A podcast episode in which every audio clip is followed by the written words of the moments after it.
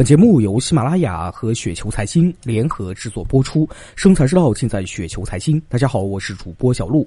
那今天为大家分享的这篇稿件的名字叫做《业绩会与股东会你所需要知道的细节》，来自于南海飞鹰二零一二。啊，最近经常会有一些朋友问，业绩会与股东会哪一个更值得参加？如何参加？那我们先来说第一点，业绩会与股东会到底有啥区别呢？业绩会这是港股特有的啊，顾名思义是公司公布业绩的一个新闻发布会和投资者的交流会。一个功能呢是发布信息，另一个是交流问题。比如房企中的恒大、碧桂园、融创啊，包括 A 加 H 的万科都会举行业绩发布会。车企中的吉利、长城也有业绩发布会，以及保险业的平安、太保、太平呢也有业绩会。中国平安的业绩会更是全程直播，还有视频可以回看。业绩会呢，一般呢是现场举行的，也有的呢会采取电话会议的形式。而像 A 股的上市公司，房企的保利、金地，车企的上汽就没有业绩会。而家电企业像格力、美的、海尔都在 A 股上市，也没有业绩发布会。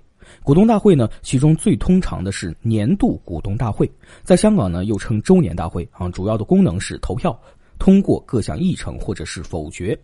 那业绩会与股东会哪一个更值得参加呢？业绩会是一个新闻记者和分析师参加的盛会，有的公司呢会把它给分为两场啊，一个是媒体专场，一个呢是投资者专场。特别是投资者专场，一般有丰富的专业的信息。像恒大、碧桂园、万科的业绩会呢，一般呢会分为两场，而融创呢只有一场，媒体与投资者合二为一。反之，对于港股来说呢，参加股东会的大多是老头老太太。他们大多数呢是来混吃混喝的啊，他们提出的问题往往跟短期利益相关的问题。只有少数人因为参加业绩会不便，所以呢才来参加这个股东会。所以一般交流的时间少，有价值的信息呢也很少。因此呢，很多公司的股东大会往往没有实质性的内容，甚至三分钟呢就结束了。比如恒大二零一六年度的股东大会，保险业的中国太平呢也是如此。而碧桂园的周年大会呢稍好一些啊，有少量的有价值的信息，只有融创的股东大会的内容还是比较丰富的，因为参会的大多是内地投资者，这也是融创为啥把股东大会放在内地的原因。反之，在 A 股参加股东大会呢就非常的有价值，如格力、美的、海尔，包括那些 AH 两地上市的公司，如万科企业、长城汽车。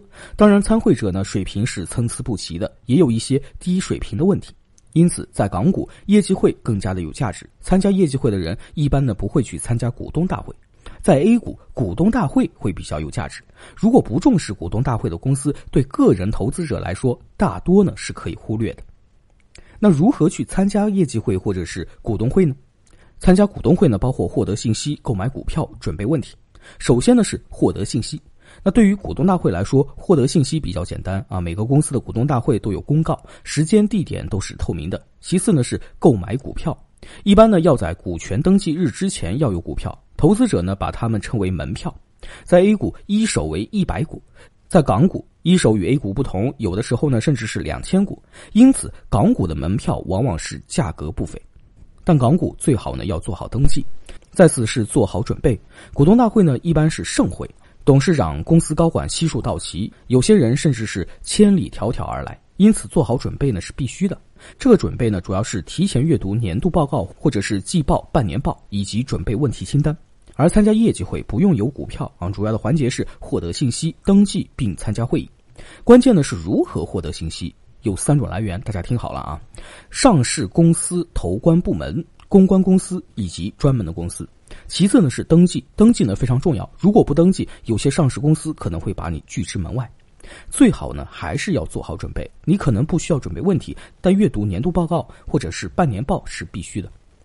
记住两点：第一点，在港股尽量参加业绩会，在 A 股参加股东大会。第二点，参加股东大会最重要的是要在股权登记日之前买上一手股票，港股最好还要登记一下。参加业绩会最重要的事情。是获得参会信息，做好登记。